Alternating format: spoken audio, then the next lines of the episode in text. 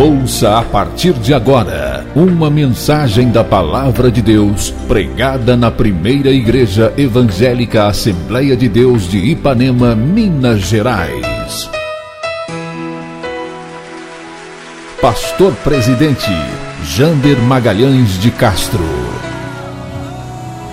Acesse nosso site www.adeipanema.com.br. Caso queira receber as mensagens semanalmente, envie uma mensagem para o WhatsApp 33 984360898 que iremos cadastrar seu número para receber gratuitamente as mensagens da semana. Realização: Igreja Evangélica Assembleia de Deus de Ipanema.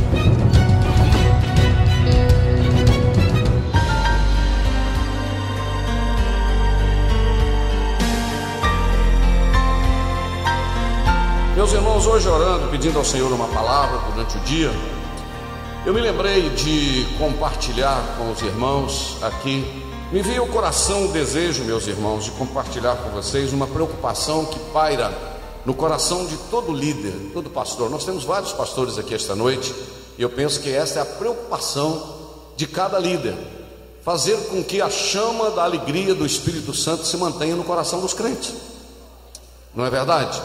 Manter com que a chama, a, é, fazer com que a chama seja é, mantida no coração da igreja, porque a igreja caminha sobre o impacto, sobre o impulso da presença do Espírito Santo, não é verdade?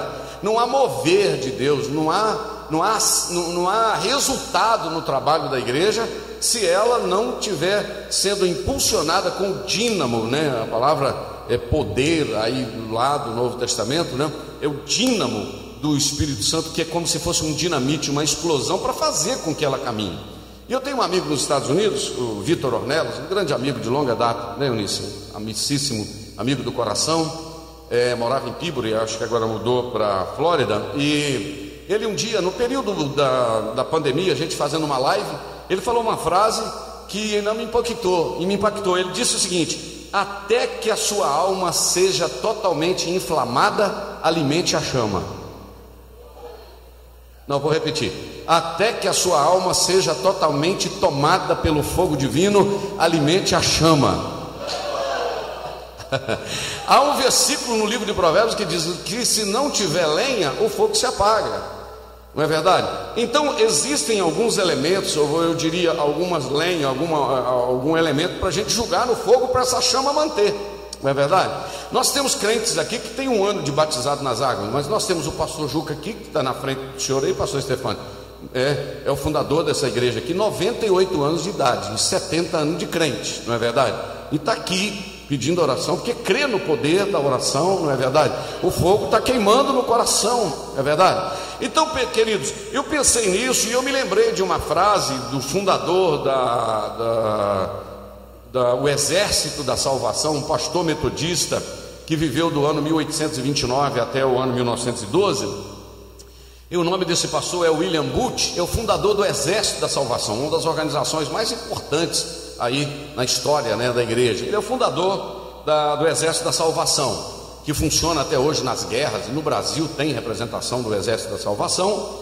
Ele disse uma coisa que me chamou muita atenção, eu tenho essa, essa ele foi perguntado, eu gosto de falar isso, ele foi perguntado é, como, qual a expectativa dele é, para o que, que poderia acontecer, quais seriam os perigos que a igreja, a partir do século XX, enfrentaria, quais os perigos doutrinários que a igreja enfrentaria.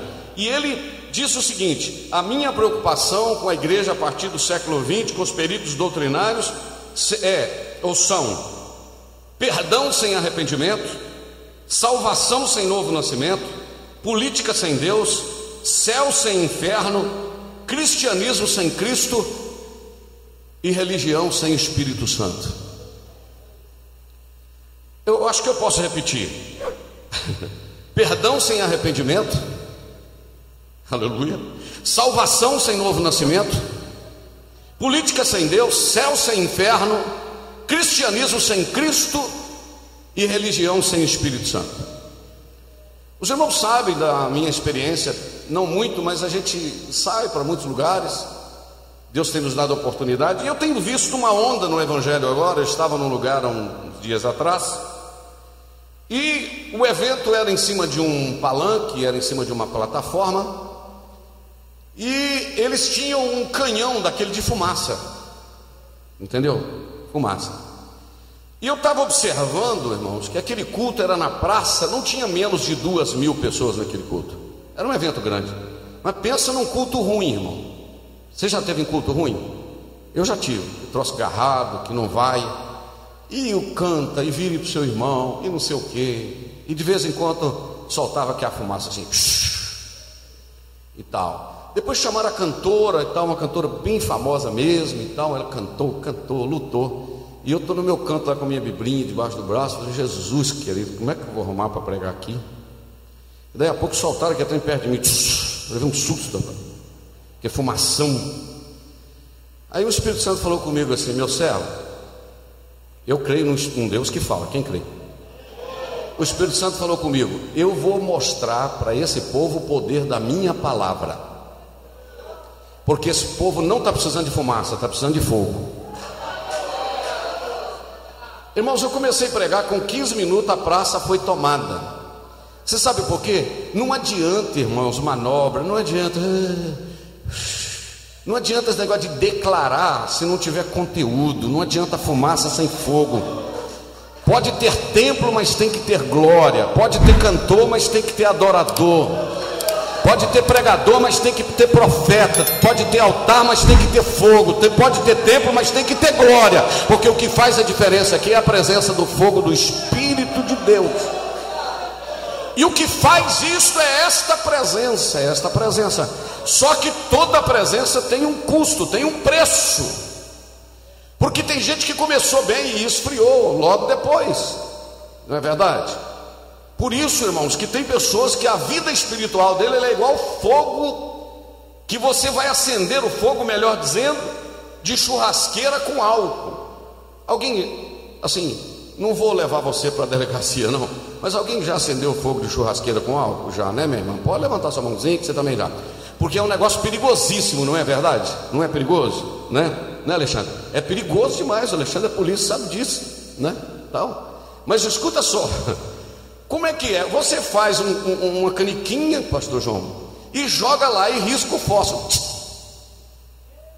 E aquilo e aí você sai de perto e daí a pouco você já fica lá mexendo na carne para espetar para pular, não é verdade? Quando você volta lá, não tem fogo não, filho.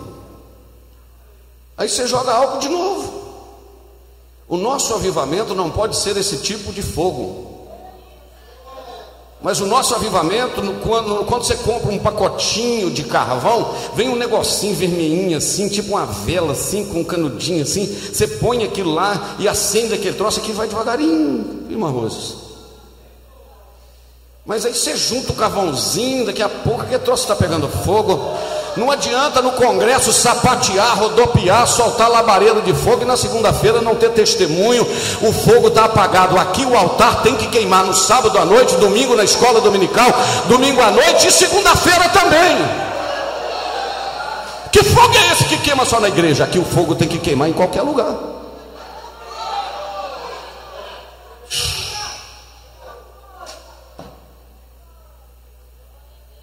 Então, é preferível um fogo assim que não. demais. Que você conhece aquela pessoa que ela é animadíssima? Você está no final de semana, você fala assim, irmão, agora avivou.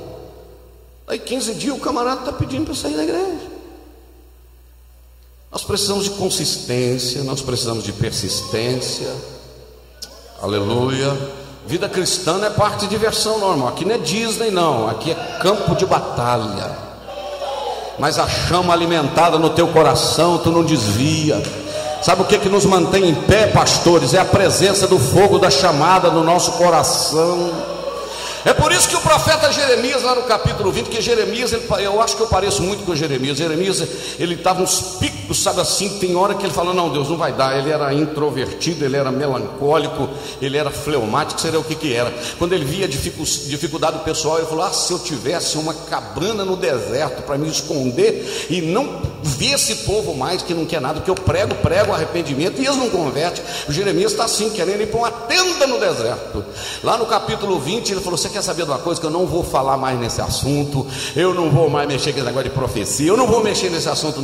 Aí de repente ele mesmo diz assim: quando eu pensava essas coisas, foi como um fogo dentro dos meus ossos. Então não vai dar para parar por causa do fogo que queima no coração e queima nos ossos. Quem está pegando aí? Queima no coração e queima nos ossos. Aí logo na frente ele diz assim: Eu queria desistir, mas tu foste mais forte do que eu. Ele é mais forte do que você, a chamada é mais forte do que você. Então é preciso alimentar esse fogo. Alimenta quando? Hoje você veio botar lenha na fogueira aqui, filho. Aleluia. Você não vinha aqui, Deus te trouxe para botar fogo na fogueira. E nós, líderes, irmãos, quem lidera ciclo de oração, lidera qualquer grupo de crianças e coisa, a gente tem que estar um pouquinho acima do nível, sabia disso? Perguntaram a D.L. Moody o que fazer para colocar fogo numa igreja. Ele falou: se quiser ver uma igreja em chama, acenda uma fogueira no altar.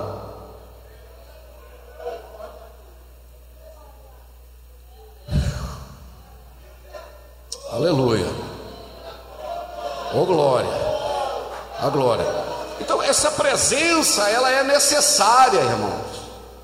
O fogo que eu estou falando é o fogo de uma presença do Espírito de Deus no nosso coração.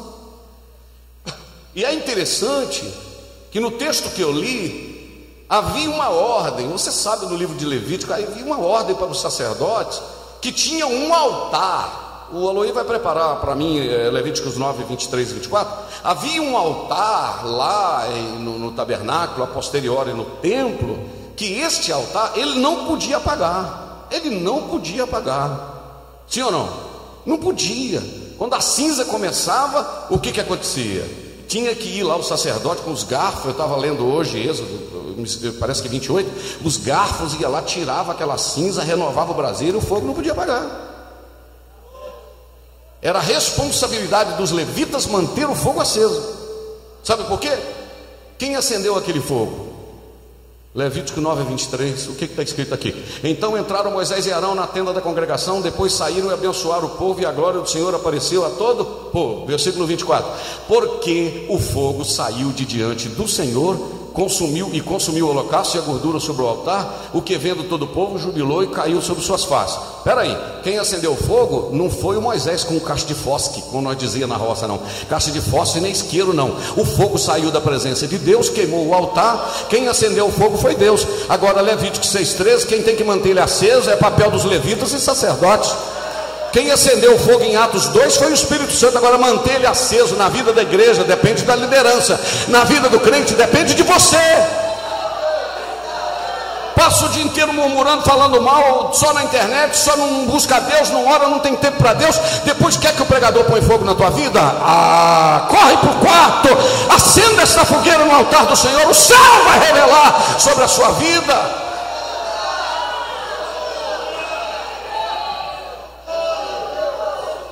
Tem gente que funciona com fogo alheio. Você põe fogo, ele funciona. Acabou o fogo, ele não funciona. Aqui não é fogo alheio, não é foi o fogo pessoal. O Espírito de Deus é que vai inflamar a tua alma para você continuar. Irmão, eu sei, é bem verdade, eu sei disso e defendo essa tese. Que tem gente, irmão, que não levanta a mão para adorar, que tem gente que não faz assim, ó. Eu mesmo sou muito fazer, faz assim. Tem gente que não rodopia, eu sei. Mas, irmão, pelo amor de Deus, pelo menos uma aguinha tem que sair aqui, ó. Pelo menos assim, ó.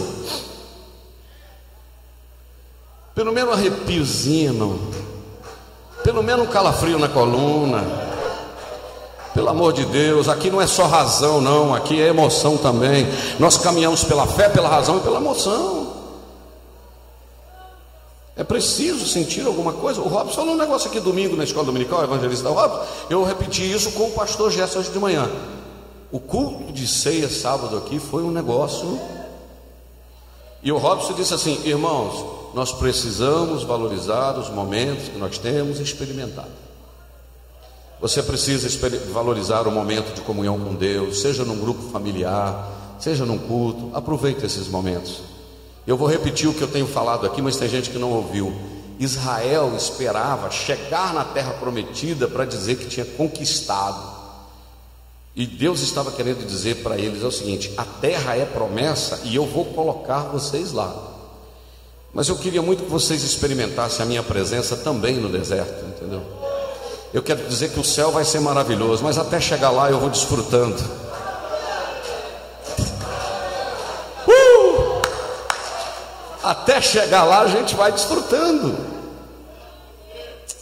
Aleluia. Oh glória, oh glória, oh glória, oh glória a Deus. Vamos desfrutar da nuvem, irmãos. Vamos desfrutar do maná. É bem verdade que tinha uns como é que a Bíblia chama eles? De misto. Uns egípcios que resolveram acompanhar Israel no deserto. Lembra disso na Bíblia? Era uma mistura acompanhando Israel no deserto. Chegou a certa altura, a mistura disse assim: Ah, não, estou com saudade do Egito. Irmão, e se fosse saudade de Coca-Cola, gelo, limão, picanha, pizza, quatro queijos? Os caras estavam com saudade de cebola, pepino, alho. Sabe o que, que eles diziam? Vamos voltar porque a gente está com saudade desse negócio, porque aqui no deserto só tem esse maná aí, esse negócio que cai aí. Ah. Mas deixa eu te falar um negócio: só sente o sabor do maná quem tem sangue de Abraão, de Isaac e de Jacó?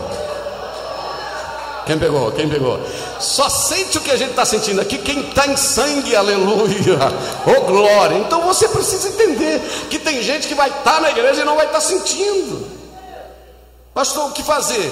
Correr atrás, acender a chama, ou renovar a chama. Porque tem gente que já teve essa presença, já experimentou, mas aconteceu alguma coisa.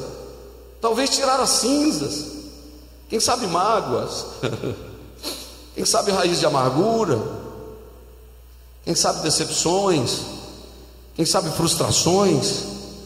Nesta noite há uma pá do Espírito Santo aqui, para limpar essa cinza, assoprar. Volte a sentir a alegria, o sabor do maná que desce do céu. O que eu vou falar aqui não está na Bíblia, então eu preciso, culto está sendo transmitido, alguém amanhã ou depois vai falar que eu falei uma. Não, eu estou ressaltando. Os historiadores, né, eles dizem, Filo, historiador judeu e outros dizem que havia uma peça no tabernáculo que era chamada de braseiro. Esse braseiro era para quê? Para transportar as brasas do altar, porque Israel fez 40 e duas jornadas no deserto. Isto é, 42 mudanças. Quem já mudou mais de 10 vezes aqui de casa? É coisa boa, irmão, mudar? Fala a verdade. É complicado, não é? Só que para Israel, na hora da nação mudar no deserto, na hora de mudar, tem gente que já mudou tanto que quando fala em mudar, a galinha junta o pezinho, já viu? A galinha faz assim para amarrar, não é? É, não é assim? É. Então chegava a hora de Israel mudar, de lugar, tinha que transportar as tendas, mas tinha que transportar o que? O tabernáculo. E qualquer um juntava o tabernáculo e levava, não é verdade? Sim ou não? Não, senhor. Eram levitas da família dos coatitas, meraritas e gersonitas. Três grupos, comandado por Eleazar, o chefe de todos. Uns podia carregar uma peça, outro podia carregar outra, outro podia carregar outra. Né? Tinha uma, uma turma lá que carregava o altar, carregava, outro carregava a arca do concerto, outro carregava a corda que amarrava, outro carregava aquilo que fixava ela no chão, outro carregava os romances. Não importa o que está carregando, o negócio é carregar. Amém, irmão? Só para ficar no pacote. Eu não sei o que, que você faz aqui, o importante é que você está fazendo alguma coisa. Então o importante é. Amém? Tem gente que carrega, eu queria carregar a arca, mas sobrou para você carregar uma cortina, carrega, porque é isso que Deus deu para você carregar. E nessa, nessa movimentação, então tinha lá que levar o altar que o fogo não podia apagar. Então tinha o que? Um braseiro. Eles iam lá com carinho, pegava aquela brasa, botava no braseiro e carregava pelo deserto. Só que no deserto venta muito. E os historiadores dizem que quando vinha um vento, sabe, no deserto assim, e eles ficavam com medo de apagar o fogo, sabe o que eles faziam? Colocavam o braseiro no chão e um grupo de sacerdotes circulava. Aí o vento passava em volta. Ô oh, glória! Se Deus precisar de você para cercar o vendaval, para a chama manter acesa. Eu estou aqui, cadê o segundo? Tem mais alguém? Tem mais? Tem mais? Porque ventos vêm, irmãos, temporais vêm. Mas quando vem uma luta aí, vem lá uma luta no ciclo de oração. Deus livre e guarde, não é verdade? Vem uma luta na mocidade, vem uma luta no meio das crianças, vem uma luta não sei onde. O vento está soprando, o fogo não pode apagar. Então ajunta uma turma e circula o altar para não apagar.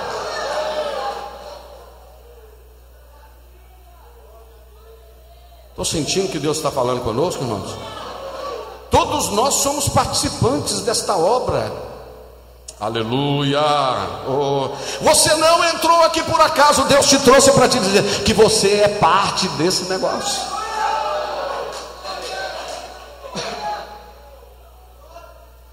Agora eu vou falar o que o Espírito de Deus me manda falar. Só que tem gente que parece que ele é solitário na vida. Ele não chama ninguém para ajudar a cuidar do fogo. Vai chegar a hora que você vai ter que convidar alguém para ajudar. Apertou um pouquinho o vento aí, reúne uma turma. Vamos orar, me ajuda, me ajuda aqui. Vai, sopra aqui. Oh maravilha. Deus purinho na terra.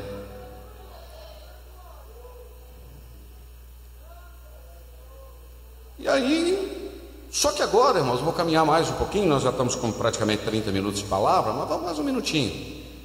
25 minutos de palavra. Essa questão de manter essa chama acesa era a responsabilidade do sacerdote. Só que esse, eu estou falando do altar, do altar do tabernáculo ali.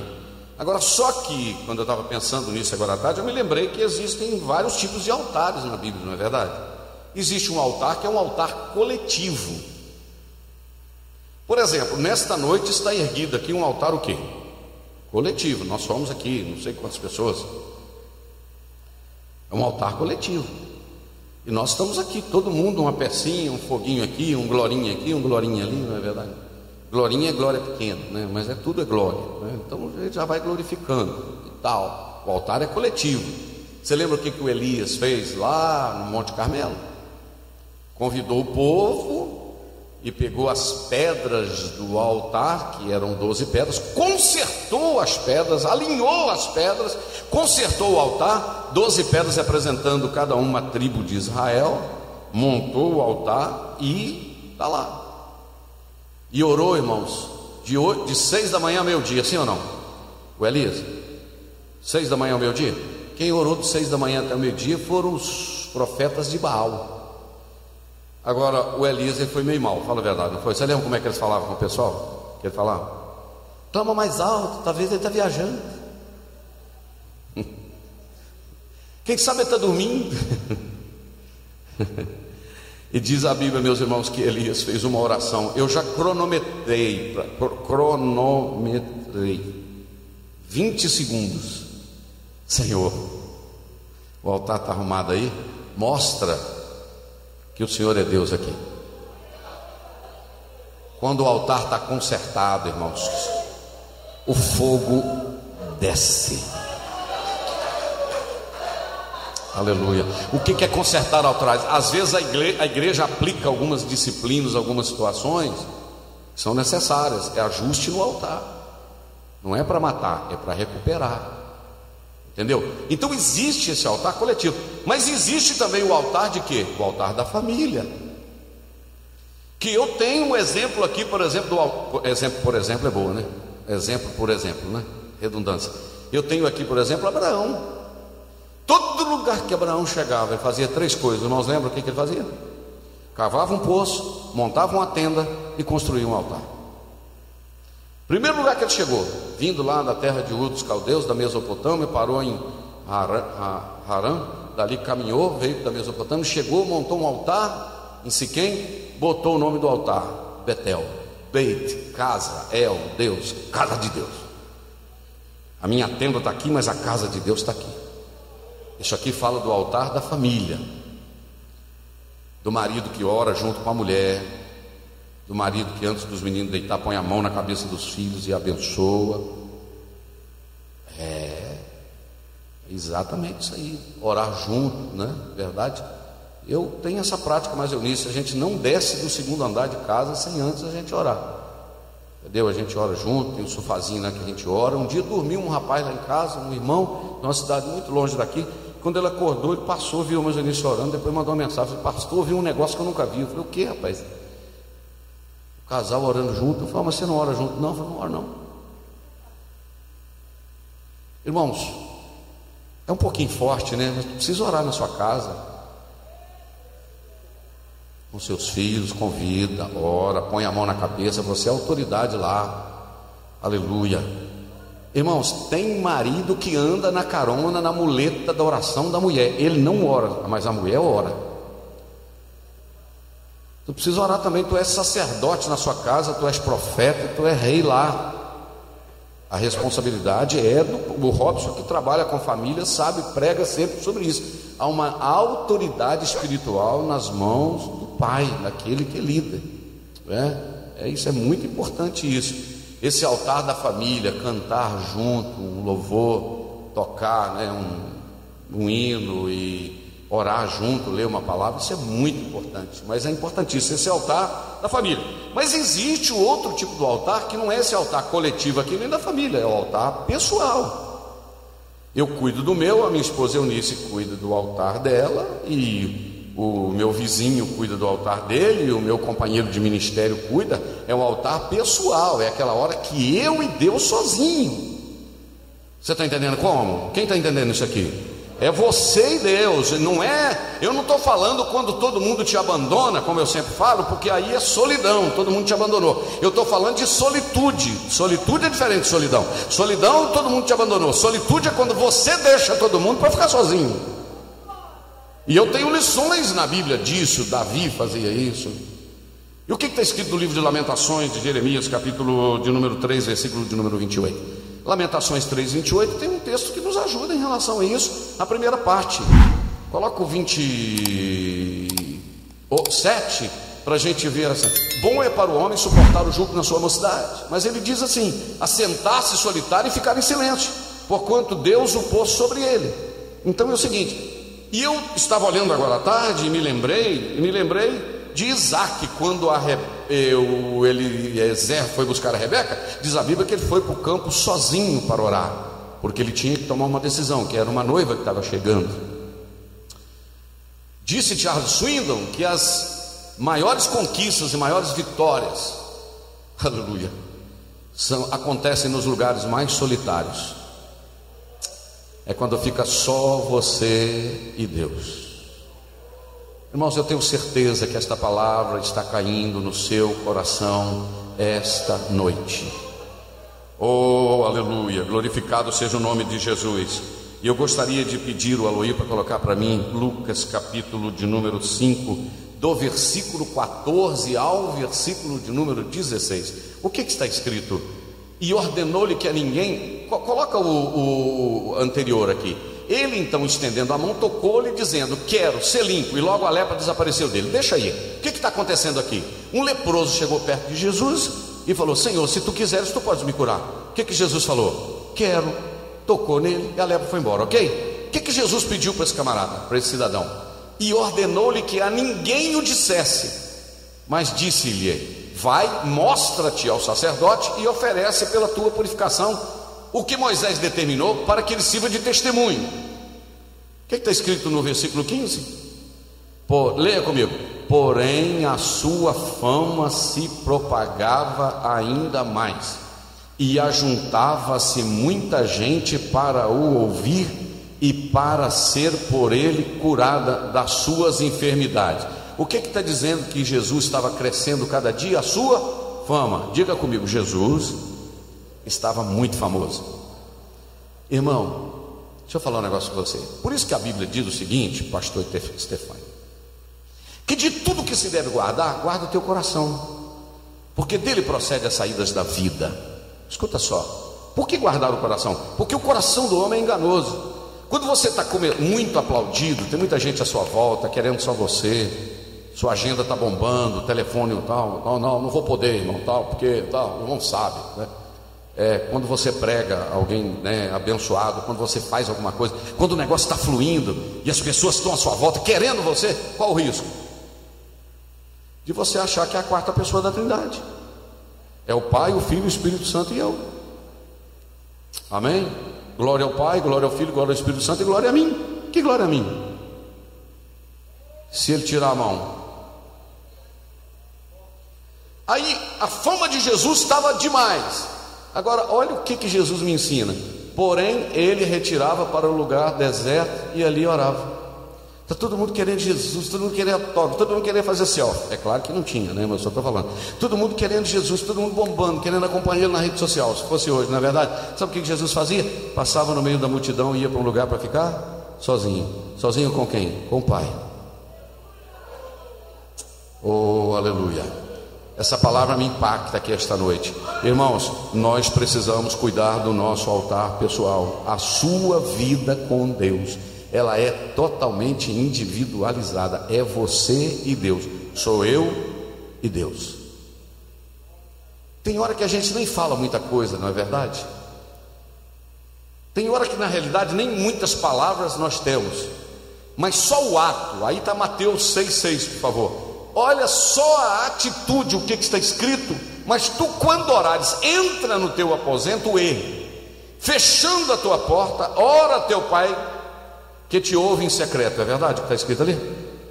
Hein? O que está escrito lá, irmão? Teu pai que te ouve em secreto, sim ou não? Não é não, irmão, é o teu pai que vê o que está em oculto.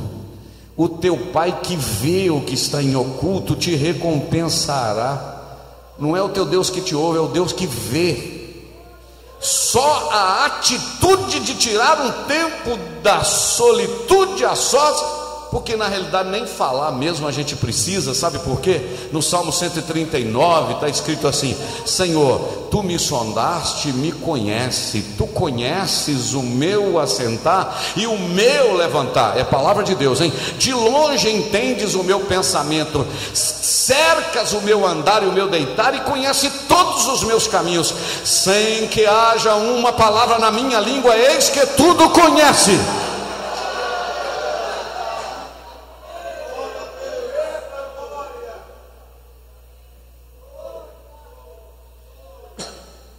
Vamos caminhar para terminar.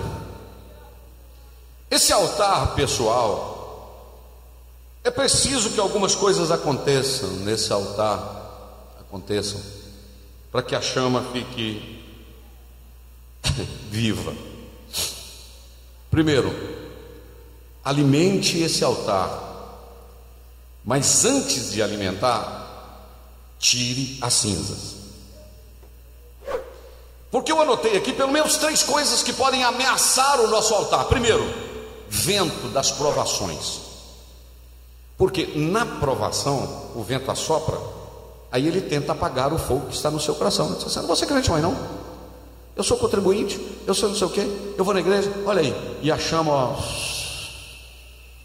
Aí você vem num culto igual esse, o pastor fala assim, só que o choro dura só uma noite, tá bom? Mas a alegria ela vem pela manhã. Que dura uma noite é o choro, a alegria não tem tempo para durar, não. Então, o vento, aleluia, da provação, quando ele vem, nós precisamos estar atentos, porque ele pode querer apagar o. Só, irmãos, que não existe nenhuma provação que tenha o poder suficiente de apagar e arrancar a alegria que há, a marca que há no coração de alguém que tem realmente a presença do Espírito Santo na sua vida. Jesus disse: E esta alegria ninguém vou lá tirará. João capítulo de número 16. Glória a Deus. Glória a Jesus. Ah, eu sinto Deus aqui. Quem aqui já passou por uma aprovação, não precisa levantar a mão, você não tinha força para orar, você chegou a rolar no chão, cair no chão, de tanta, de tanta dor na alma. Mas você se recorda que nesse momento de tanta dor na alma, brotou no âmago do seu coração uma esperança? Aleluia, de que há um Deus que funciona como Pai. Aleluia, aleluia, glória a Deus. Aleluia, aleluia. Eu vou te dar 30 segundos para você só adorar a Deus. Não existe vento que apague. Lá estou, me cala na basúria. Quando, filho, tu pensas que é para apagar a chama, é para tirar as cinzas, para avivar aquilo que eu coloquei no teu coração um dia. É só uma questão de tempo, porque estou eu trabalhando para preparar-lhe para uma obra muito maior. Assim diz o Senhor. Vou dar 30 segundos para você só adorar o Senhor. Não vou falar nada, vou deixar só você e Deus.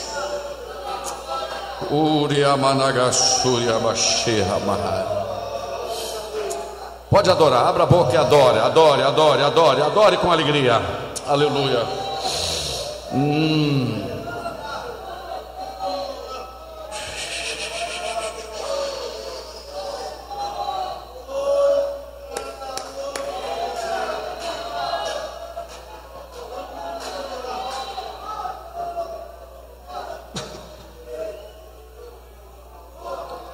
Deus abençoe sua vida, você que está aqui, você que está nos acompanhando do outro lado. Deus abençoe.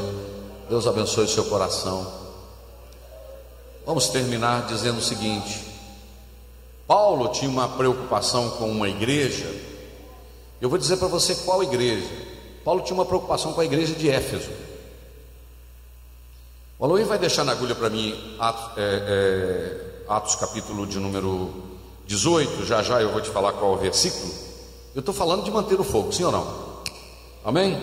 Agora eu vou trazer no coletivo para a gente concluir. Cinco minutos, sete, dez no máximo. A igreja de Éfeso, eu estava observando, irmãos, a fundação dessa igreja como foi. Eu tenho umas anotações aqui que são preciosíssimas. Quando Paulo chegou na cidade de Éfeso, ali, ali ficou um casal, Priscila e Áquila. Esse casal muito abençoado. A igreja, Paulo morou um tempo com eles porque eles tinham uma profissão de fazer tendas, não é verdade? Então Paulo trabalhava com eles, trabalhava com eles, trabalhou com eles. A igreja começou, depois apareceu ali um cidadão muito sábio chamado Apolo. Na outra viagem missionária de Paulo, Paulo chegou lá. Quando chegou lá, Paulo disse assim: Vocês já. Em que sois batizados? Ele disse assim: No batismo de João. Aí diz a Bíblia que foram batizados e tal. Aí Paulo, recebeste já o Espírito Santo quando vocês creram? Eles disseram assim: a gente nem nunca ouviu falar de Espírito Santo aqui. Atos capítulo de número 19 diz isso, nós nunca ouvimos falar. Diz a Bíblia que Paulo, impondo as mãos sobre eles, orou, eram doze varões e todos foram batizados, todos foram cheios do Espírito Santo. E o texto diz que eles começaram a falar em línguas espirituais. Línguas, né? Alguém defende que aquela língua ali tal é glossolalia, é idioma, mas ali já é diferente de Atos que todo mundo está falando, e tem gente de 16, 17 países entendendo grego, hebraico, aramaico, latim, etc. Não, aqui eles foram cheios, o texto diz de Atos 19 que eles começaram a falar, como é que diz o capítulo de número 19, o versículo de número é, 6, diz assim e impondo-lhes Paulo as mãos, veio sobre eles o Espírito Santo e falavam línguas e profetizavam. Tudo bem, tá joia. Começa-se um avivamento fenomenal na cidade de Éfeso. Meus irmãos, diz a Bíblia que, aleluia, presta atenção nisso. Diz a Bíblia que o pessoal que mexia com ocultismo, espiritismo, trazia os livros e colocava na praça para Paulo e os irmãos queimar esse negócio. Se você tem ainda na sua casa um livrinho de reza daquela época que você não conhecia Jesus, tem que passar fogo. É livro de cruz de Caravaca, é luz não sei o que, é livro não sei o que, é livro de espiritismo, é livro disso, aquele discão do Roberto Carlos, passa fogo, aquela foto dos Beatles, aqueles negócios lá que de vez em quando você olha e fala, ei meu Deus do céu, lembro do meu tempo, né? E tal. Esse negócio, passa fogo nesses troços tudo, porque queima tudo. Não, não, é, pastor, mas eu tenho esse tercinho aqui da era da minha bisavó, passa fogo. Eu tenho esse crucifixo aqui, passa fogo. Esse trem vai trazer maldição para dentro da sua casa. estou falando na autoridade do Espírito Santo. Queima isso.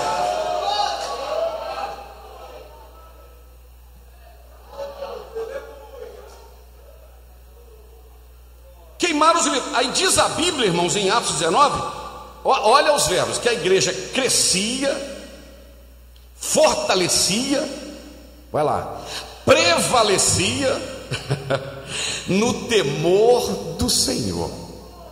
Não, veja bem, a igreja crescia, fortalecia Atos 19, 20. Olha o que está escrito em Atos 19, 20. Aleluia. Assim a palavra do Senhor poderosamente prevalecia, crescia e prevalecia. Tudo bem. E aconteceu, irmãos, um grande avivamento na cidade de Éfeso. Diz a Bíblia que Deus, pelas mãos de Paulo, fazia o que? Maravilhas extraordinárias. Capítulo de número 19, versículo 11. E Deus, pelas mãos de Paulo, fazia maravilhas extraordinárias. Você pode glorificar a Deus por isso? Então a igreja está pegando fogo. Timóteo foi pastor dessa igreja, né? Nós temos uma história da igreja de Éfeso. A igreja de Éfeso tinha um templo lá, você sabe, de, de, de era o deus de Artemis, ou Artemis, ou Diana, a deusa da fertilidade, que era uma das sete maravilhas do mundo antigo. Eles eram, eram cultos terríveis, a, aquela deusa terrível esta cidade de, de, de, de Éfeso, né? É, ela, ela concentrava, era o point da idolatria. Só que o Evangelho chegou lá, e a igreja prevalecia, e a igreja crescia. Só que agora eu quero chamar a sua atenção para uma coisa que me preocupa. Seis anos depois, aproximadamente, Efésios capítulo de número 5, versículo de número 14. Seis anos depois, quantos anos eu disse? Seis anos depois, Paulo manda uma carta para a igreja de Éfeso, e o que que Paulo está dizendo?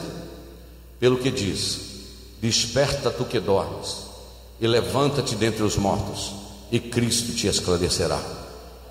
Você sabe por quê? Acender um fogo é uma coisa, manter o fogo é outra. Tu tem que cuidar disso. Irmãos, a obra de Deus feita debaixo da unção, do fogo do Espírito Santo é diferenciada. Vou falar aqui, deixa eu falar em nome de Jesus humildemente. Quando nós pregamos, cantamos, e cantamos para adorar a Deus, e pregamos com responsabilidade, e a nossa mensagem é molhada e regrada pelo óleo do Espírito Santo, e há um fogo na nossa alma, é diferente. Aleluia, aleluia. Aleluia, aleluia. Vou falar, você que canta, você que prega, faz qualquer coisa na obra de Deus, tire um tempo para ficar a sós. Deus vai regrar a sua. Deus vai colocar fogo nesta palavra. Aleluia. Agora os anos se passam. Os anos se passam. Paulo manda essa carta seis anos depois. Mas agora tem um outro detalhe: aproximadamente 50 anos depois, agora já não são seis anos, 50. Apocalipse, capítulo de número 2. Olha, desculpa, o que está escrito. Apocalipse, capítulo de número 2. Escreve ao anjo da igreja que está em. Está onde, irmãos? Vamos lá para os irmãos é, irem comigo, ninguém, ninguém pode se perder aqui agora. Escreve ao anjo da igreja que está em Éfeso. Isto diz aquele que tem à sua destra as sete estrelas e que anda no meio dos sete castiçais de ouro. Olha o que, que o Senhor fala dessa igreja. Eu sei as tuas obras, mas o que, que ele sabe? O seu trabalho. Olha que igreja boa. Ó, tem obras, laboriosa, trabalha muito, paciência, não pode sofrer os maus, põe à prova os que dizem ser apóstolos e não são, e condena eles como mentirosos. Olha que igreja boa. Sofre, tem paciência, trabalha pelo meu nome e não cansa. Olha que igreja abençoada, irmão. Não é? Lê agora esse. Não, lê, lê, lê lá, lê lá, não vou falar nada.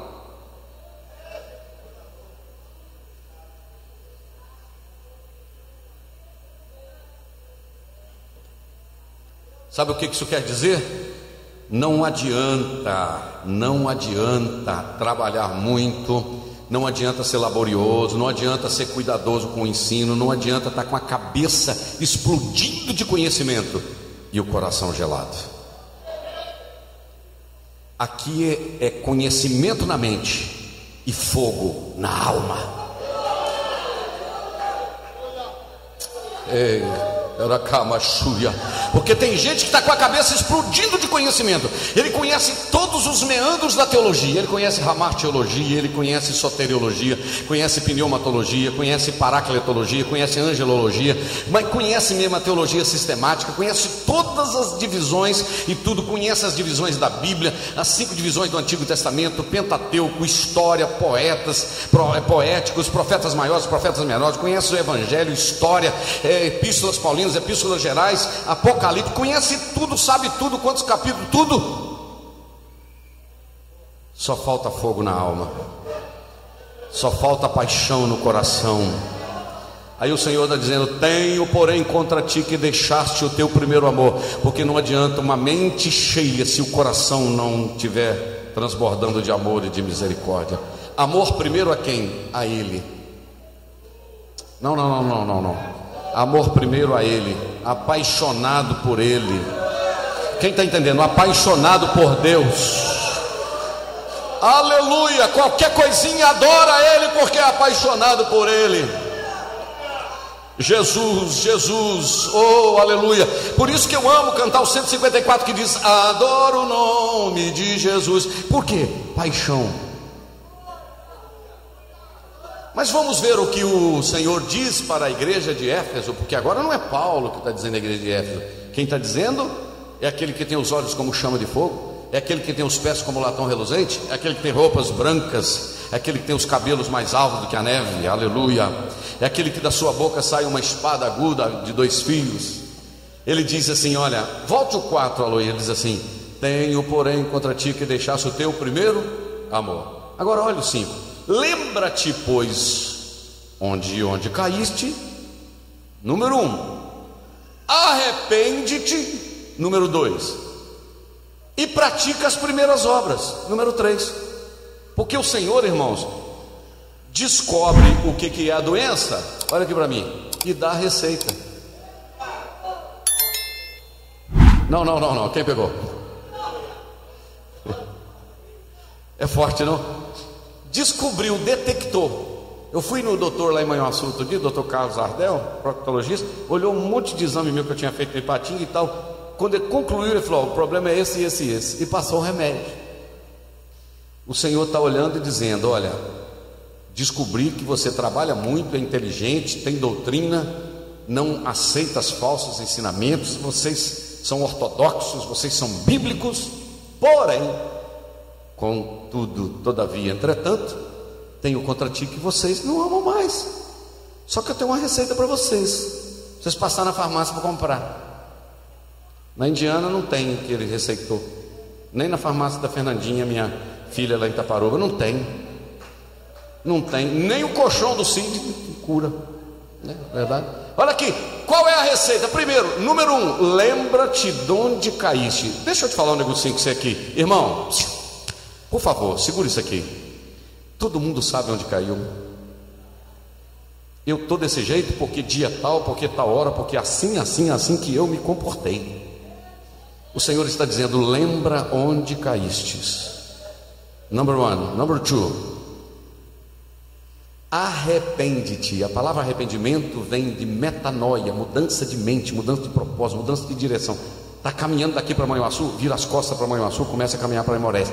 É mudança, arrependimento. Lembra onde caiu? Arrepende? Três. Volta a praticar as primeiras obras. Orava de madrugada? Volta a orar. Lia a Bíblia? Volta a ler. Era aluno da escola bíblica dominical? Opa! Hoje tem muita gente, eu posso falar. É aluno da escola dominical? O seu banco está te esperando. Aleluia. E quanto mais aperta, mais gente dá na internet. O povo que gosta de receber a palavra, não é verdade? Amém? Então, a, volta a praticar, volta a orar, volta a jejuar, volta a vir à escola dominical, volta a vir ao curso de ensino, volta, volta, volta. É isso que ele está pedindo. Só que aí o Senhor faz, dá uma palavra muito forte. O Senhor diz assim: escuta só, arrepende, volta às primeiras obras, quando não, ou se não, o que está escrito lá? Brevemente virei a ti, ou virei, e tirarei do seu lugar o teu castiçal. A palavra castiçal do hebraico é menorá. Sabe o que é um castiçal? Você consegue botar na tela, Loi, rapidamente, uma menorá? Você sabe o que é? Ela tem um pedestal assim e ela tem sete, sete pontas. Aquele castiçal deveria receber no seu pé um azeite preparado, mas com muito cuidado mesmo, tinha todo um preparo, e aquilo ali tinha que queimar 24 horas, porque aquilo ali era o símbolo da presença de Deus dentro do tabernáculo.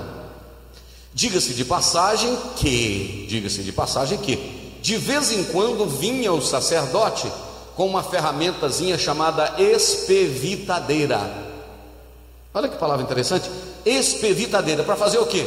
para cortar aquele borrãozinho. Você lembra? Quem já usou lamparina? Levanta a mão, meus sentimentos, meus pesos e tal, e tal. Já usou, não é verdade? Eu já usei muito. Acabava o culto entrava com o nariz preto, não é verdade? Lá na casa da Maria Cândida, lá no Laranjeiro e tal. Lembra isso? E tal. A, a, você sabe aquele borrão que estava em cima? Vinha com a espevitadeira e cortava assim, ó. Aquilo voltava da fogo. Eu tenho uma proposta para você esta noite. A espevitadeira aqui, ó.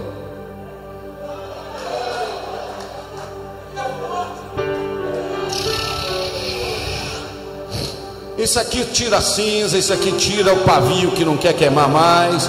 Isso aqui dá jeito, irmãos, é espevitadeira. Ô glória, olha lá.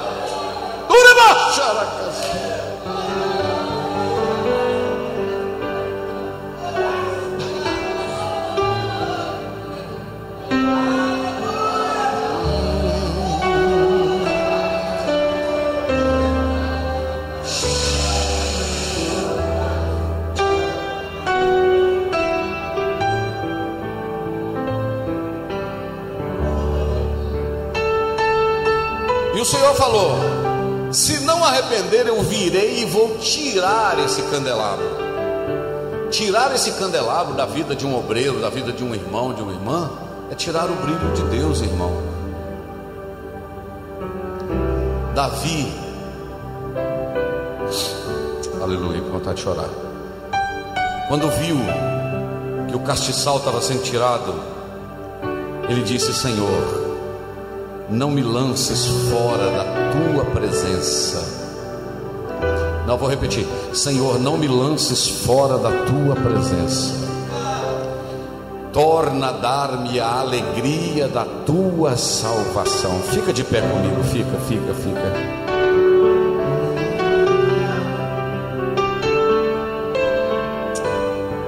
torna a dar-me a alegria da tua salvação. Vamos cantar. Aleluia. E os seus olhos e cante.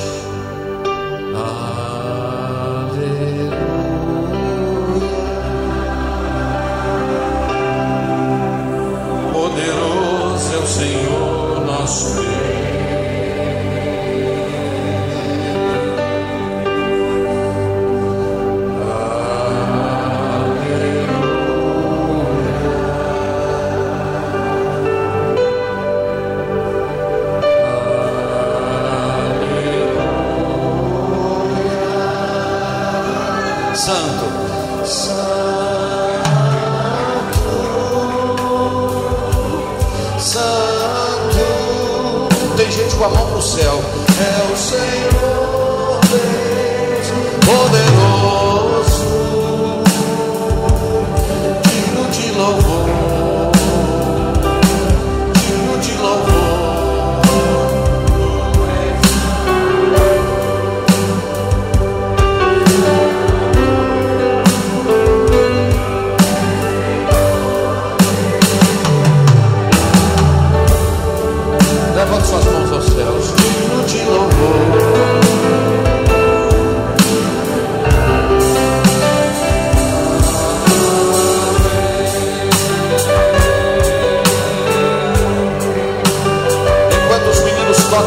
Cante.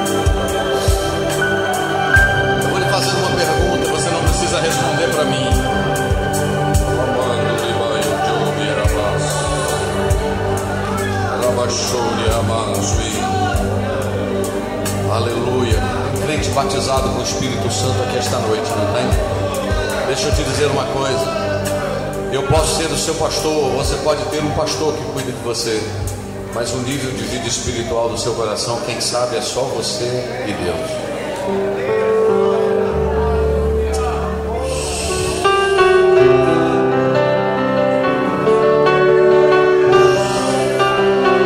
ao Senhor que assopre nesta noite o seu altar. A cinza da mágoa, da raiz de amargura vai embora.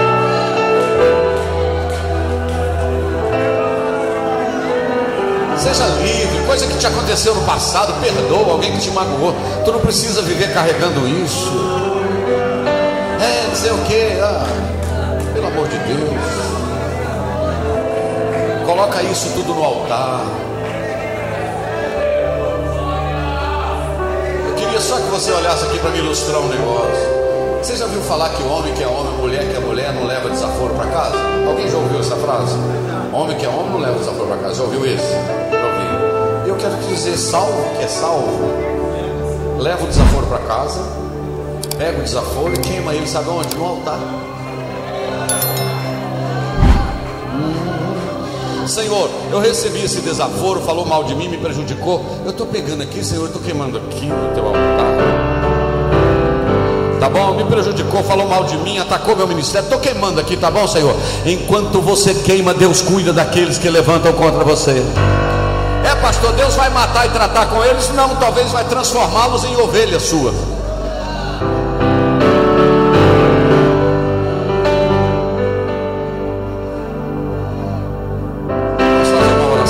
seguida a gente já termina. A gente já vai despedir dos irmãos assim que orarmos. Temos muitos pedidos de oração na nossa barra de comentário, né, Alexandre? O pastor Alexandre sempre acompanha ali.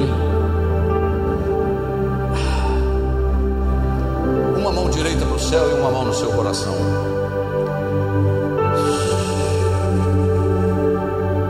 O Senhor conhece o teu íntimo. Ele sabe ir onde ninguém vai. Pai, eu quero te adorar. Na beleza da tua santidade, eu quero te louvar pela tua palavra, pela tua presença. Dezenas de irmãos agora estão pedindo as orações, o Senhor conhece. Tem pessoas enfermas, pessoas aflitas, pessoas amarguradas, angustiadas. Aleluia, aleluia. Tem pessoas que não sabem, Senhor, para onde ir nesse momento, mas o Senhor direcionou, o Senhor falou. Existem pessoas que estão tendo, Senhor, o altar do coração agora sendo impactado. Vai orando aí, irmão, vai fazendo a sua parte, eu estou fazendo a minha. Senhor, tem gente agora colocando o altar diante do Senhor, consertando, colocando as pedras em ordem tirando a cinza, tirando as mágoas, tirando, Senhor, as angústias.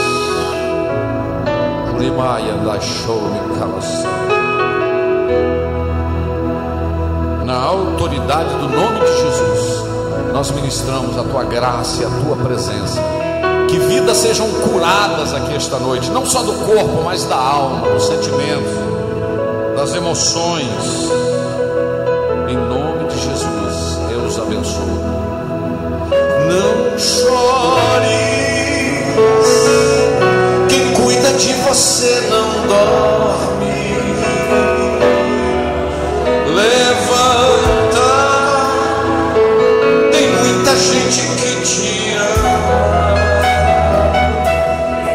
Deus mandou te dizer que vai acontecer. Deus mandou te falar que tudo vai passar. Deus mandou te falar que tudo vai passar. Abençoe a todos no nome de Jesus. Amém.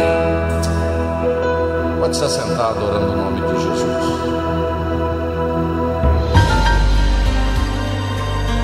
Você ouviu uma mensagem da Palavra de Deus pregada na primeira igreja evangélica Assembleia de Deus de Ipanema, Minas Gerais. Pastor presidente Jander Magalhães de Castro.